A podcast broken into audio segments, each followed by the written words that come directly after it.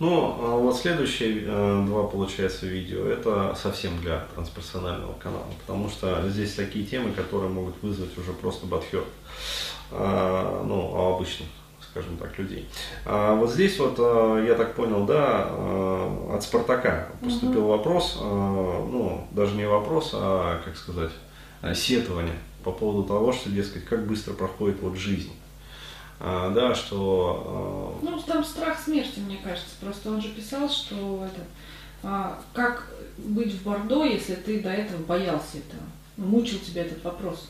А, ну, а, да, я могу сказать, вот, а, ответить а, таким вот образом, что на самом деле в том же самом вот буддизме я, к сожалению, вот не успел эту тему, но она на самом деле выходила как бы за рамки да, вот семинара, посвященного как раз вот введению в Бардот Хёдол.